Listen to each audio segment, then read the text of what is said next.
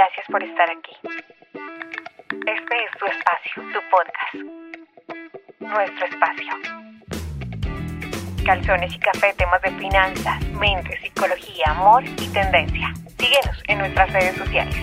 Muy bien, bienvenidos a otro nuevo capítulo de Calzones y Café. Para mí es un placer abrir este episodio porque hoy voy a hablar de algo que me apasiona mucho y es eh, los animales los gatos, los perros, nuestras mascotas, nuestros amigos, pero desde un punto de vista distinto y es cómo pueden salvar nuestras vidas. Eh, muchos dicen, claro, mi mascota me salvó la vida desde lo emocional, pero hay unos que trascienden más y es desde el punto de vista incluso físico, es decir, que pueden llegar a advertirnos sobre enfermedades, que pueden ser eh, nuestro primer signo de alerta y justamente hay una historia bien bonita que quiero compartir, pero por supuesto saludo también a mis compañeras primero. ¿Cómo estás, Silvi? ¿Cómo estás, Joana?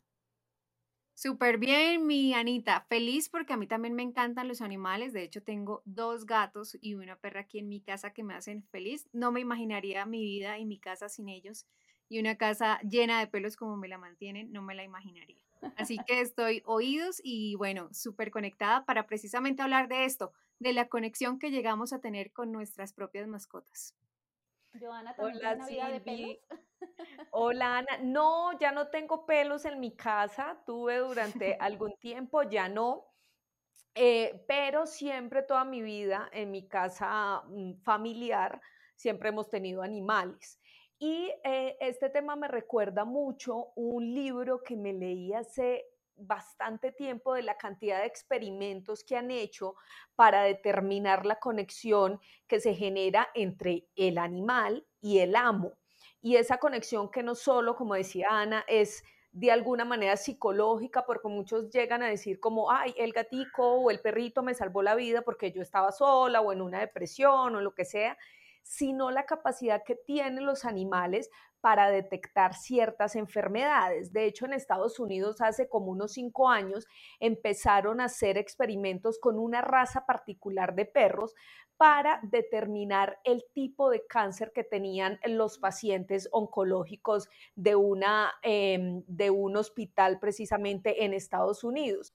Bueno, pues entonces inicio preguntándole a Daisy justamente a quien le tengo un cariño muy especial y me parece que incluso esto es un homenaje a tu vida y a cómo tus mascotas, en este caso tus gatos, pues nos han permitido hoy tener la fortuna de que nos sigas acompañando, de que estés entre nosotras y que hoy puedas dar tu testimonio y contarnos de esa experiencia bonita, pero además que refleja que ellos eh, son más que una compañía. Bienvenida, Daisy. Eh, gracias, Anita. Eh, hola, Silvia. Hola, a Joana. Me place verlas en, estos otros espacios de conversación. Bueno, mm, lo que pasa es que primero yo duré muchos años sin tener mascotas, muchos, muchos años, porque como lo escucharán en algún proyecto mío del que hablaremos al final, yo siempre digo que que no tengan mascotas, porque una mascota saca lo mejor de uno. Entonces, eh, soy muy irónica, soy muy sarcástica y digo, a mí yo prefiero que la gente piense lo que quiera de mí, pero cuando uno tiene un animal, uno se vuelve una bola completa. Entonces, si alguien está cerca de mí, yo estoy con mis gatos, van a descubrir mi verdadero yo. Entonces, esas máscaras que uno tiene en la vida normal, pues no están. Es por eso siempre molesto diciendo, no tengas mascotas. Yo duré 30 años sin mascota porque tuve un perro al que quise mucho, eh, que perdí cuando era muy pequeña y nunca más yo me desconecté del tema de mascotas porque esos duelos son muy difíciles hoy en día, hoy en día sigo pensando en, Nerón y de hecho le, escribo una historia, o sea, siempre está conmigo el perro. Entonces, cuando yo conozco a Corben, me lo obligan a, conocer eh, en mi casa, pues yo no quería mascotas, yo no quería gatos, ni gatos, yo no quería reguero, yo no quería limpiar, eh, recoger areneras, yo no quería nada. pero no es lo que yo quiera. Y si algo aprendí de los gatos es que ellos o sea, uno adopta al gato, pero es como al revés, como que ellos lo adoptan a uno. Entonces llegan a la casa y, adoptaron a la más loca. O sobre todo Corben adoptó a la más loca del grupo. Yo siempre decía, no, es que se fue a la líder de manada. Con el tiempo me he dado cuenta que era la que más necesitaba al gato. Entonces, él llegó muy chiquitico, él no lo destetaron bien eh, y generó una conexión conmigo, eh, porque eso es importante. Cuando, cuando los gaticos están, hay que darles un tiempo con su mamá gata para que eh, aprendan muchas cosas, para que sean muy independientes, pero este gatico fue rescatado realmente y lo destetaron muy rápido y llegó a la casa y al parecer su mamá fui yo. Entonces se pegó de una forma, o sea, él aquí no está encima mío porque es un gato muy respetuoso, pero él está ahí. O sea, eh, si he tenido que esperarlas a ustedes 5, 10, 15 minutos, lo que sea, él está ahí. La vida para mi esposo y para mi hija es chévere, porque ellos dicen, tengo mascotas, tengo gatos, pero es que los gatos no los persiguen a ellos, no entran al baño con ellos a hacer chichi, a hacer popó. Ellos no, ellos, ellos eh, corren sobre todo esta no, o sea, eh, ellos son una extensión de mi cuerpo, sobre todo Corben, que es el mayor. Miran, eh, quiero contar una cosa y es que cuando yo mm, eh, pues vivía con mi pareja, yo también decía, no vamos a tener ni gatos ni perros y mucho menos los gatos porque a mí supuestamente los gatos me generaban alergia. Entonces yo en mi casa eh, de mis papás siempre mm, hemos tenido perros, pero gatos no, porque supuestamente yo era alérgica a los gatos. Y el tipo un día le dio porque le regalaron un gato y yo decía, no, y no, y me enojé, y eh, mejor dicho, yo decía, no vas a entrar ese gato a la casa, no lo vas a entrar. Pues él igual se llevó el gato. Y el gato estaba muy pequeñito, como dice Daisy, todavía estaba pues casi que sin destetar, que eso es un error muy grande que se comete porque en muchas ocasiones pues estos animalitos no pueden sobrevivir. El caso fue que el gato llegó y yo ni lo volteé a mirar. Además estaba tan pequeñito que todo el tiempo lloraba, todo el tiempo lloraba.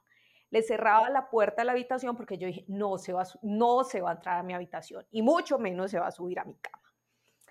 Y el gatico lloraba y lloraba y lloraba y a mí no me importaba la más desalmada del mundo. Terrible, pero así fue. el gato se enfermó porque como estaba tan chiquitico, pues necesitaba mucho calor. Y mi pareja me dijo como, usted verá, el gato está enfermo y tengo que darle calor. O dormimos con el gato o me voy a dormir con el gato a otro lado. Entonces yo como, bueno, está bien, traiga el gato este. Pues el gato resulta que empezó a tener una conexión más particular conmigo que con él, que era quien lo había adoptado. Entonces el gato era el más consentidor, dormía al lado de mi cama, solamente, o sea, con él era súper antipático, porque el gato es muy antipático, pero conmigo era un amor. Y entonces todo el tiempo me estaba buscando, todo el tiempo. Y entonces es muy cierto lo que dice Daisy, ellos también de alguna manera buscan un poco a esa persona que está necesitada, quizás es esa, esa conexión que hay ahí que se va generando y después de eso, pues obviamente ya yo era la más consentidora con el gato y despegarme de él fue muy difícil. después de dos meses lo volví a ver y el gato me reconocía y la primera vez que me vio era desesperado, oliéndome, me mm. tocaba, pero bueno, ya después el duelo obviamente hay que hacerlo y ya aprenderse a separar de, de los animales también, igual que como de las personas, pero sí estoy de acuerdo con eso que dice Daisy de la, de la conexión entre las personas que quizás necesitamos un poco más de afecto. Sí, eso me pasó. Él me escogió. Yo creo que, que, que, que, sí me gustaría mucho que Daisy pudiera compartirnos en el momento en el que trasciende el tema eh, psicológico, un poco lo que veníamos hablando como claro, el, apoyo emocional y todo lo que ellos implican y lo que cambia nuestras vidas tenerlo. Yo también tengo al mío y hay que nombrarlo porque mi peluche blanco se llama Loki y me cambió la vida en muchas cosas y es mi compañero, pero no he tenido, digamos, como algo tan tangible como un tema físico. Eh, para que nos cuentes eso, porque precisamente el capítulo también es como para trascender un poco lo emocional y lo psicológico a cómo terminan siendo pues salvavidas. Te voy a hacer una cronología lo más cortita porque sé que van a surgir varias preguntas. Entonces, el gato llega en el 2017 más o menos. Alguien que anote porque yo soy toda el 2017. Ok, ok, ok. ¿Cierto? mal destetado. O sea, entonces llega, ¿no? Se aferra mucho a mí, me escoge y bueno. En el 2018, él ya más o menos tiene un año con nosotros, año y algunos meses. Y resulta que eh, por esta, sí, por el mes de marzo, em, el gato donde yo estuviera, sobre todo recostada, él se me paraba en mi teta derecha, pues ir teta, en mi teta derecha. Él, yo no les puedo explicar, es que él me miró y me dijo, porque es mentira, o sea, es, es una vaina que eso no tiene explicación, o sea, él simplemente se paraba y a mí me dolía mucho, mucho. Entonces, yo no, yo, yo me, pues él me puso a pensar y yo, yo tan joven, yo tan activa, hago de vez en cuando actividad física, de vez en cuando, o sea, como que uno no piensa que esas cosas le pueden pasar a uno porque uno considera que está joven y está medianamente saludable y bueno, el gato insistía, insistía y era un enamoramiento por este lado, pero enamoramiento, se acostaba, se recostaba, o sea, y a mí me causó de verdad mucha curiosidad y yo le dije eso a mi ginecóloga. Eso fue muy rápido y yo creo que yo creo en las señales y las atiendo rápido, en todo.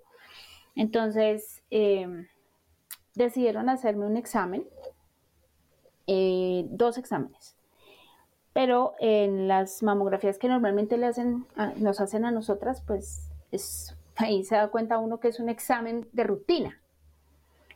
Y ya, si a mí me hubieran dicho hágase la mamografía y ya, yo sigo mi vida porque no salió nada. Pero eh, mi ginecóloga, muy atenta a lo que, porque yo contaba la historia. O sea, es que se me hace muy raro que este animal, no sé, hagamos algo para yo estar más tranquila. Y me hizo otro examen mucho más profundo y salió un tumor. Perdónenme, pero yo no soy una persona que me ponga fácilmente a llorar en esas situaciones. Cuando, cuando a mí me mostraron eh, la bolita, que era una vaina de nada, o sea, era una vaina muy chiquita, yo decía, pero es benigno, es maligno, según mi oncólogo, porque yo no soy de las que entra a internet y mira, ay, me va a morir. No, yo digo qué hay que hacer y mi mente ocupada en otra cosa, porque para eso él es el médico y él es el cirujano, ¿sí o no? Yo no. Pero él me decía que era una categoría 4C y esa categoría lo que yo le entendía es que eso es gravísimo. Entonces, el, el encontrarlo tan chiquitico, era una vaina y todos los médicos, todos, todos, el de la ecografía, el oncólogo, todos, ¿cómo lo encontraste? ¿Cómo lo detectaste? ¿Te dolió? No me dolió, mm. yo no lo encontré. O sea, yo para qué me voy a poner así, claro, yo en mi autoexamen baja, uno no se hace, uno dice que sí, ahora sí, pero antes no, uno, el autoexamen es allá, no, no, no lo hace y a la mediana bolita que amigas mías me han dicho, ay, sentí una bolita, y si será que voy al médico, o sea, conocen mi casa y me pregunten, ¿será que voy al médico? Yo digo, hagan lo que quieran. En fin, ¿me tienen más miedo ir al médico que enfrentarse a un cáncer? Bueno, entonces, cuando yo veo ese tumor, digo, Dios mío, fue el gato, ¿no? Eso fue en el 2018. Afortunadamente mi sistema de salud actuó rápido, bueno, porque tenía prepagada, porque si hubiera sido la otra, no sé, no puedo, ¿no? Sí, desafortunadamente es así. Entonces, bueno, sí, en el 2018 se detecta el tumor, a los dos meses, eso, no, eso fue así súper rápido, me sacan el tumor, me hacen la, nunca lo he dicho bien, cuadrate, bueno, me sacan el tumor. Eso pasa de todo, o sea, eso es muy, muy complicado. Cuando me sacan el tumor, me dicen, eh, tienes que hacer cierto número de radioterapias. Eso es una cantidad enorme. Y la radioterapia es quemar que eso es lo que hace una radioterapia, quema.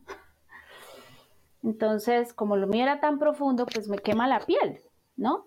Pero yo les voy a ser muy honestas, chicas, yo al doctor le dije, si tiene que quitar la teta, quítela, y si tiene que quitar dos, quítelas. Que yo sin dos tetas, yo me, yo me bandeo, como dicen las viejitas. Cuando llegan las radioterapias, yo las pongo en un horario, yo las, las, las pongo en un horario cerca al almuerzo o en la tarde. Eso es muy pesado, energéticamente eso es muy pesado. O sea, tú te, ahí te descargan, es como si cogieran una pila y te descargaran completamente. Em, yo llegaba a mi casa y me acuerdo que el primer día que tuve la radioterapia fue de noche, a mí me la cambiaron de noche, entonces yo salgo de la radioterapia y llego a mi casa terrible, porque yo no quería llegar a mi casa porque llegar a la casa de uno, uno llega a su castillo, entonces uno quiere llorar, o sea, uno está ahí tan en confianza que dice, pero yo no quería hacer eso, pero ese día me obligaron, ya. entonces bueno, entonces yo llegué, entré al baño y me acuerdo mucho que me empecé a quitar las cosas, ta, ta, ta, la ropa y me senté y el gato golpea la puerta del baño, pero una vaina mamona, o sea, él se tiró de esa puerta, y rasguña y rasguña, y ya, yo no quería ni al gato. Y yo abrí la puerta y el gato se brincó acá, al, canto. Yo estaba desnuda, él se brincó al canto. Yo estaba sentada en el inodoro y él se brincó en el canto. Y con su cara empezó a limpiarme la teta. Así, como e, esto que hacen los gatos lo hacen o para marcar o para limpiar energías, o sea, dicen de todo. Toda, miren, yo miraba a ese gato y yo era superamente impresionada. Yo, yo, eso sí me quebró. Eso sí me hizo llorar. Yo decía, ¿qué es esto? O sea, es, que es increíble.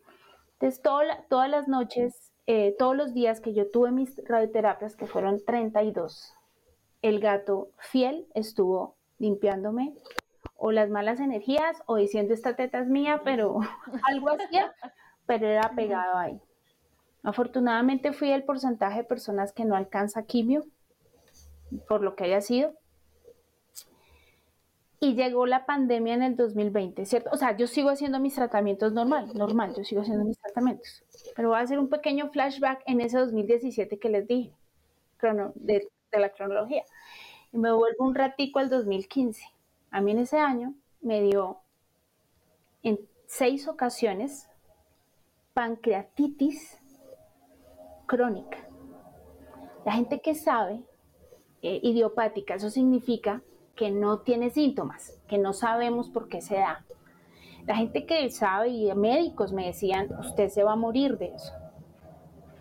Pasaron esos dos años, no me volvió a dar, llega el gato, no me vuelve a dar, en el 2018 me detecta el tumor y en el 2020 mi gato se enferma. Yo siento que es un tema como de cálculo, los gaticos sufren mucho del tema urinario. Y yo en pandemia conseguí una veterinaria y que me echen a la cárcel, que hagan lo que quieran, en mi gato, yo me voy de urgencias, suerte, y nos fuimos a la veterinaria. Le hacen los exámenes, efectivamente cálculos renales la doctora me, estaba yo con mi hija y me dice la doctora, mira, mm, lo de los cálculos, no te preocupes, lo vamos a tratar. Eh, las pastas, un medicamento, una fusión de guachifú, guachifato, tranquila, eso es un tratamiento. Y yo, ok. Dijo, lo que me preocupa es otra cosa. Y yo le dije, ¿cómo así? Dijo, el gato tiene pancreatitis. Cuando me dijo el gato tiene pancreatitis, a mí se me escurrían las lágrimas y la doctora, tranquila, tranquila. Esa señora no tenía ni idea que yo estuve hospitalizada durante seis veces. La, la, hospitalización más cortica fueron ocho días. De eso. Entonces yo empiezo a armar todo ese cronograma y yo digo, ¿cómo así? Y el gato, en ese momento, él sigue con nosotros, tiene ya cinco o seis añitos, él tiene su condición, en su condición él, es un gato con pancreatitis. Hay que tratarlo, hay que cuidarle su alimentación. Pero, digamos que cuando le pasó eso a él, yo le dije, hermano, usted a mí me ha pegado unas cuidadas y unas salvadas, que ahora llegó mi turno. Entonces él aquí es el rey. O sea, lo que más yo pueda cuidarle de su alimentación, de sus cuidados, lo que él necesite. Él duerme no en mi cama, él duerme al culo mío. literal, literal. Yo duermo como en cucharita y él se mete ahí entre las piernas y el rabo mío. Es un problema con mi marido, pero bueno, él, él, él, él mira que él mira qué hace, pero el gato es, o sea, él y yo somos inseparables.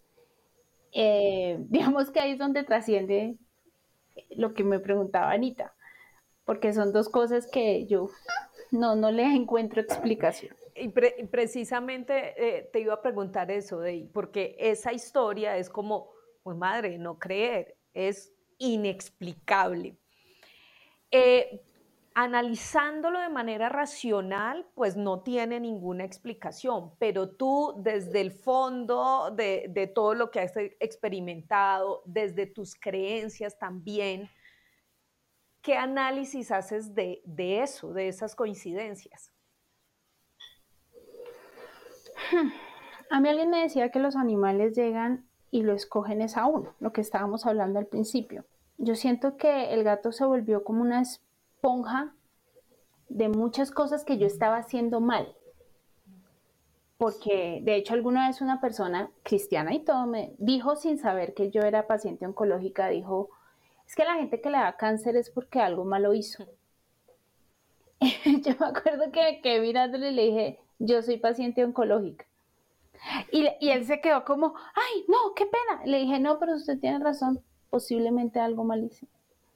Porque el cuerpo eh, es el resumen de tus decisiones, de lo que comes, de lo que haces, de lo que piensas, de muchas cosas. Entonces, yo con el tema del páncreas, eh, porque como no tenía, mire, eso ah, la pancreatitis le da a la gente por exceso de alcohol, yo no tomo. Por eh, triglicéridos altos, colesterol, gordura, o sea, todo lo que daba yo no lo tenía. Entonces me metí por el lado de las emociones. Y el páncreas habla mucho del control y del poder de, ¿cómo te digo? Joana, tú me haces algo malo. Estoy hablando del pasado, ya no soy así. Joana, tú me haces algo malo. Yo no te digo nada, tranquila. Tú tranquila, que en el camino nos vamos a encontrar. En ese camino nos podemos demorar 3, 4, 5 años para volvernos a ver y si tú me das el papayazo, yo te la devuelvo. Eso me lo explicaba alguna vez una persona eh, muy ávida de conocimiento en el tema de las emociones. Es como un tema del vengativo, de la persona que quiere tener justicia de propia mano. Cuando yo empecé a analizar eso, dije, ¡Oh! Sí, yo tengo una... En juego largo y desquite. Sí, pero yo tengo una personalidad, o tenía una personalidad así, mal. Entonces, eso me hizo hacer como, como los cambios. Entonces, en cuanto al tema de creencias, un animal saca lo mejor de uno, porque es que le empieza a hacer analizar a uno lo que uno hace, eh, y no solo porque te detecte la enfermedad, ¿sí? Sino sus mismos comportamientos. A mí me encantan los gatos porque el gato es sincero. El gato no quiere a mi mamá, por decir algo, y se lo hace saber. y, y, ya. Y, y, no es un, ay, qué gato tan malo. No, es que él es así. ¿sí? Ese tipo de cosas uno debería ser abierto. Si a mí no me gusta algo, decirlo de una vez, que me voy a esperar cuatro o cinco años para hablar. O sea, diga, Joanita, lo que hiciste no me gustó, me dolió. Y ya, y así ya hice mi catarsis y lo otro. Pero entonces siento que eh, es un tema de, una conexión que hace que la conexión sea uno con uno. y, y el animal es una excusa. Total. Y sí, precisamente hablar de mascotas es una excusa precisamente para tu proyecto, ¿no? Daisy, cuéntanos un poco de este nuevo espacio que quieres abrir para contar historias relacionadas con nuestras mascotas. Bueno, lo que pasa es que al ver lo que pasó con, con Corben, yo en agradecimiento eh, le escribí una carta, como un cuentico, y se lo leí a mi hija porque pues Mi hija y yo somos muy parceritas, entonces le dije, mira lo que le escribió a Corben y cuando terminó, terminé de leerlo, me dijo, mamá, eso es un podcast. Y ella fue la que me animó a ser doctor catarsis.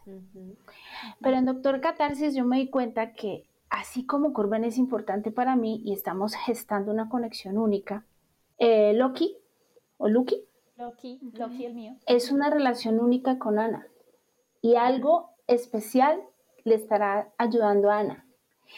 Y en su momento, la conexión que tuvo Joana con Danky. eh, Danky generó algo. Y esa separación tuvo que generar. Esas conexiones son únicas porque es que nuestras mascotas son únicas porque hacen la conexión conmigo. Entonces, yo dije un día, voy a, voy a escuchar esas otras historias, voy a armarme mis cuentos, yo armo cuentos, como si yo hiciera cuentas, los que tenemos mascotas a veces nos volvemos niños. Entonces yo hago cuentos para los que tenemos mascotas de esas conexiones. Yo me siento contigo, Silvia, hablamos de tus perros, tú me cuentas algo y luego yo me voy para mi casa a escribir y a llorar. Lloro siempre que escribo. Y escribo y escribo lo que yo sentí, lo que percibí y armo un cuento que se ayuda con todos los eh, testimonios de esa persona que me habla de su mascota. Entonces en Doctor Catarsis lo que hacemos es historias de esas conexiones únicas nosotros hicimos ese podcast el año pasado y aprendimos qué no hacer. Y este lo queremos lanzar. Vamos a, a repetir las mejores historias y vamos a tener historias nuevas. Y desde el 14 de febrero nos pueden seguir. De hecho, ya tenemos la, la red que es Doctor Catarsis. Doc, no con C de doctor, sino de, de perro. Doctor Catarsis. Y, y es eso, es, es llorar, reír y pasarla bueno y hacerles como un homenaje a estos animalitos, pero también a sus dueños. Yo quiero contar eh, una experiencia que es eh, con mi perra, precisamente. mm, Yo voy anotando jornada- para hacer la historia. Eso, eso, hágale porque va a ver. Em, precisamente estaba en una jornada de esterilización en el parque de los hippies con una de las gatas que había adoptado antes. Y resulta que me encontré una gata parecida de, de persona habitante de la calle porque estaba muy enredada con un montón de cabullas en su cuello. Y esa perra cuando me vio fue la locura y eso latía y brincaba como si nos hubiéramos conocido de antes. Y yo dije, ve tan linda esta perrita. Le pregunté, ya iba llegando el, el veterinario a revisar a mi gata y le dije, Doc, esta perrita, ¿cuánto tendrá? Yo la tenía ahí mientras tanto. ¿Cuánto, cuánto tendrá? Me dijo, está de 11 meses más o menos, está próxima a su, a su primer celo. Entonces dije yo, ¿y será que la podemos esterilizar también? Yo estaba en una de esas brigadas del distrito que se hacen con un recibo y me dice, precisamente se reciben dos, dos animales por recibo que traigas. Y yo, bueno, listo, de una. Y le dije, no sé, no sé si este perrito habrá comido. Me dijo, pues quédese de último. Y que si ha comido, pues para que le vaya bajando la comidita, no sé qué. Bueno, me quedé última. Eh, la operamos.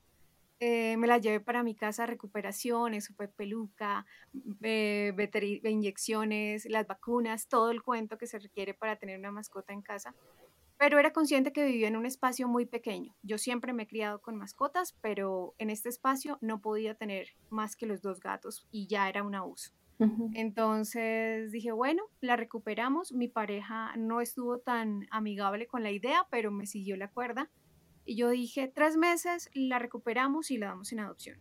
Pues así se hizo. eh, hice la campaña en redes, la logré poner en un hogar que yo veía que a ella le llamaban la atención los niños cuando estábamos en la calle. Yo buscaba un hogar con niños y así fue. Se la llevamos, se la llevaron, digamos, un jueves y estaba el lunes eh, la señora en la puerta. Vengo a devolverle el perro que se comportó de lo peor. Mira que yo cuando la llevé para mi casa, yo me iba a, claro a trabajar y cuando yo la, cuando llegaba la sacaba, ya no se hacían toda la mañana. Yo no la sacaba en la mañana y ella hacía afuera, ella se aguantaba para Ay, que yo la sacara hasta las dos. O sea, y en la noche volvía y la sacaba y así. Pero a esta señora le regó los papeles del baño, se le hizo chichi, popó en una cama, se la pasaba llorando por la ventana. Y yo cuando la vi, yo la miré, yo dije, lo siento por haberle tratado de buscar un hogar y entendí que ella se quería quedar conmigo. Contigo. Y hoy en día es un parche de perra. O sea, ha viajado conmigo a Bucaramanga en moto. O sea, Divina. ¿qué, qué mascota hace eso? Y, y, o sea, cuando yo me separé y estaba en esas depresiones, ella fue mi compañera y yo por eso la amo y, o sea, siento que es el mejor animal que he podido tener en mi vida. Ay, no, ya Claro. ustedes me están Y antojando yo- de tener un animal, Dios mío.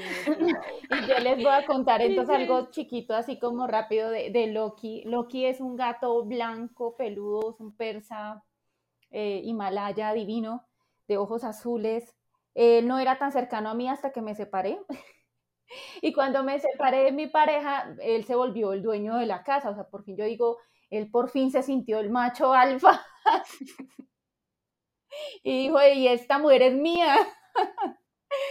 Y entonces empieza a tener un cambio monumental de comportamiento y volverse el gatico más cercano y amoroso y permanente.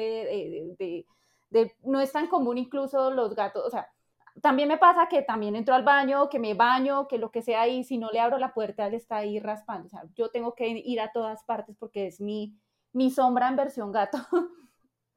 Pero Loki, lo que yo he detectado es que él me ayudó a parar a tiempo eh, los primeros ataques de ansiedad nocturnos.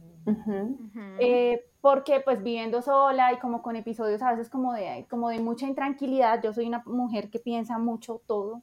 Entonces digamos que durante algunos mo- momentos de, de mis primeros inicios como en soledad y de entender que estaba viviendo sola y de que pues ya había terminado mi relación y momentos, incluso ya había superado mucho eso del, del tema de, de la, de, la, de la ruptura, pero empecé a sentir, a tener episodios donde empecé a despertarme en las madrugadas ahogada, donde empecé como y a empezar a hiperventilar.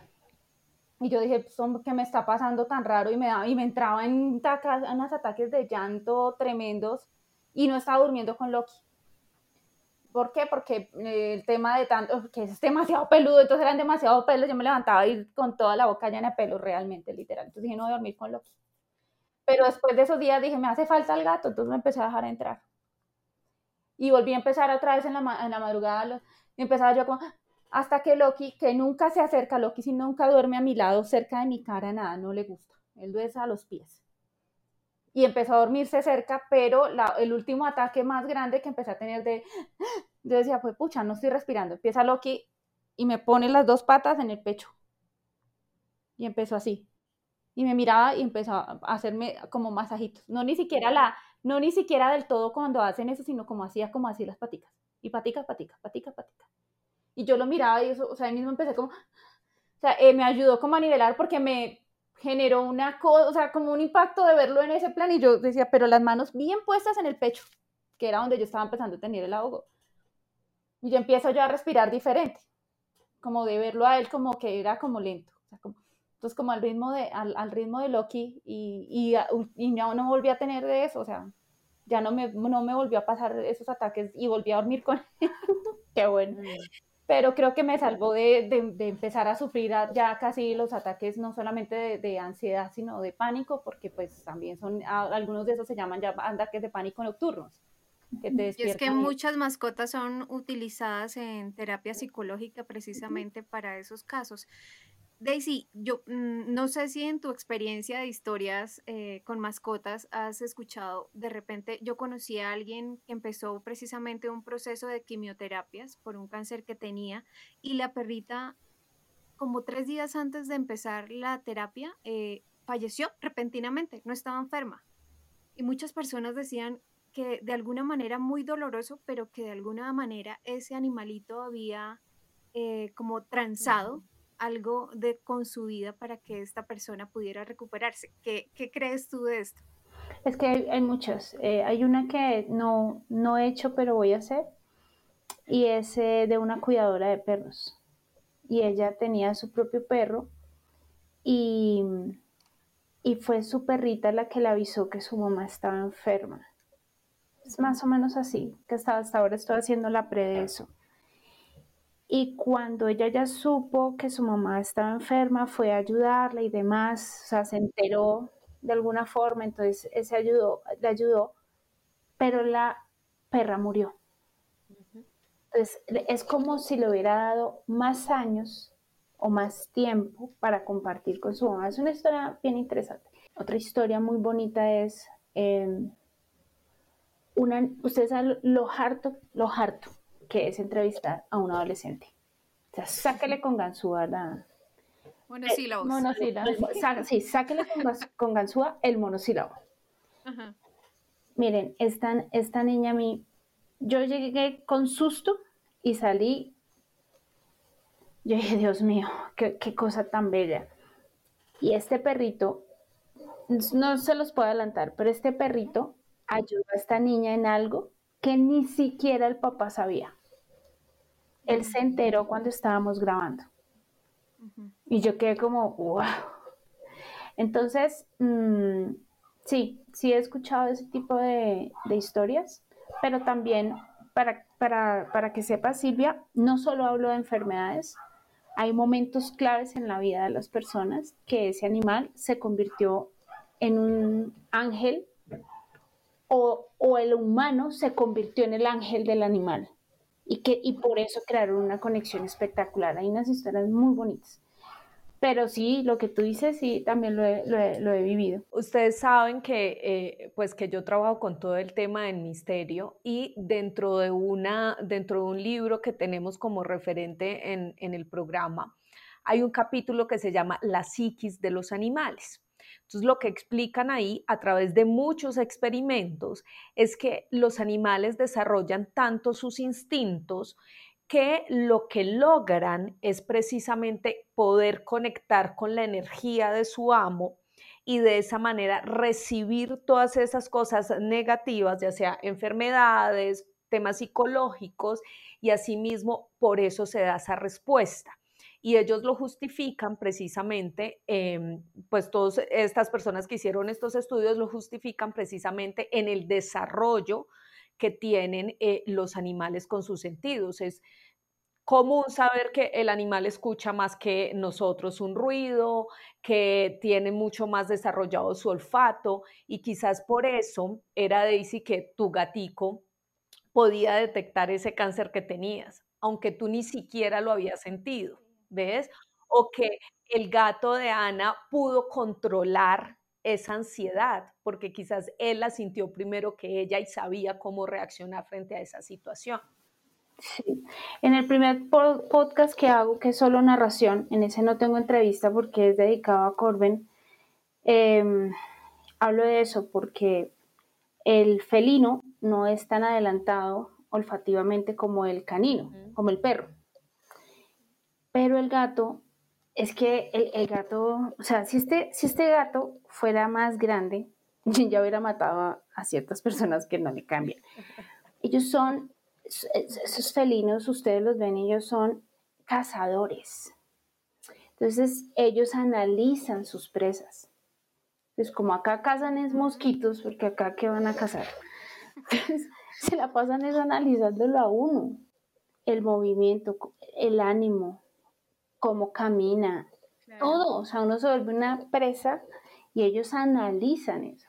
Entonces, eso que tú dices, Johanna, es pertinente porque yo creo que él analizó algo, hasta el humor de uno. O sea, el, ¿entiendes? Pues son animales. Se dan y esa es su magia. Por ejemplo, miren que yo pude despedirme de mi abuelita si no hubiera, o sea, si no hubiera sido por Satki, que es el perro de mi familia, o sea, el perro de, de mi hermana, de mi mamá y mío, eh, yo no me hubiera podido despedir de mi abuelita. Mi abuelita, el día, ella falleció el primero de enero de 2021, 2022, corrijo, del año pasado, de 2022. Y el 31 de diciembre estábamos todos reunidos y Satki empezó a jalarle la pijama a mi abuelita, la teníamos sentada y jalele la pijama con la boca, con, la, con el hocico y la jalaba y la jalaba. Le empezó a morder las, las babuchas y la miraba y empezó y lloré, lloré, lloré, yo la veía, yo lo veía y yo decía, mi abuelita estaba ya muy enferma y, y después de verlo en este episodio de, entrar como en, como en crisis alrededor de mi abuelita, mi abuelita la acosaron y se fue todo el mundo a la habitación y yo dije, mi abuelita se va a ir. Satki no estaba normal, o sea, Satki no nunca hace una cosa de esas con mi abuelita. Me acerqué y abracé a mi abuelita y me despedí. Le dije, abuelita, te amo con todo mi corazón, gracias por ser la mejor abuelita del mundo. Mi abuelita falleció unas horas después, el primero de enero. Y yo le debo eso a Satki, y, yo, y Satki tiene un nombre muy especial, Satki se llama Satki por el arcángel Satkiel, que es el arcángel del perdón, el transmutador, además es de lengua morada, es un chau chau, y el morado es el representativo de ese arcángel. para mí, en este momento le debo a otras cosas que algún día les contaré, pero le debo también haberme podido despedir de ella, porque fue ese episodio en particular el que me hizo dar cuenta de eso. Y ahí está lo que dice Joana, ¿no? Entonces ese instinto eh, al máximo de ese sexto sentido que no tenemos eh, de cómo percibir que, una vida estaba a punto de apagarse. Bueno, pues entonces eh, la invitación para que escuchamos Doctor Catarsis, ¿no? Sí. A partir del 14 de febrero vamos a estar muy activos en Instagram y ahí les estaremos hablando de cuándo sacamos nuestro primer podcast, pero va a ser en febrero. Y, y es un tema personal, o sea, lo hago porque se me da la real gana. Entonces, eh, eso me gusta mucho, me divierto mucho y lo que también tiene un valor grande es que lo hago con mi hija, que se ha vuelto mi productora, eh, partner, armamos empresa las dos. Digamos que este tiempo ha sido valioso y este proyecto ha sido muy valioso para ver que que hice un buen trabajo como mamá y ahora voy a ver cómo me va como mamá gatuna. Pero como mamá así me fue bien. sí. Bueno, pues entonces ya saben, doctor Doctor Catarsis y Calzones y Café en redes sociales. Ya saben, nos pueden ver ahí nuestros corticos eh, de todos los temas que vamos a estar hablando en esta nueva tercera temporada de Calzones y Café. Así que nos vemos por ahí en esas redes. Chao, chao. Chao, y no tengan mascotas porque sacan lo mejor de ustedes. Chao. Gracias por estar aquí. Este es tu espacio, tu podcast. Nuestro espacio. Calzones y café, temas de finanzas, mente, psicología, amor y tendencias.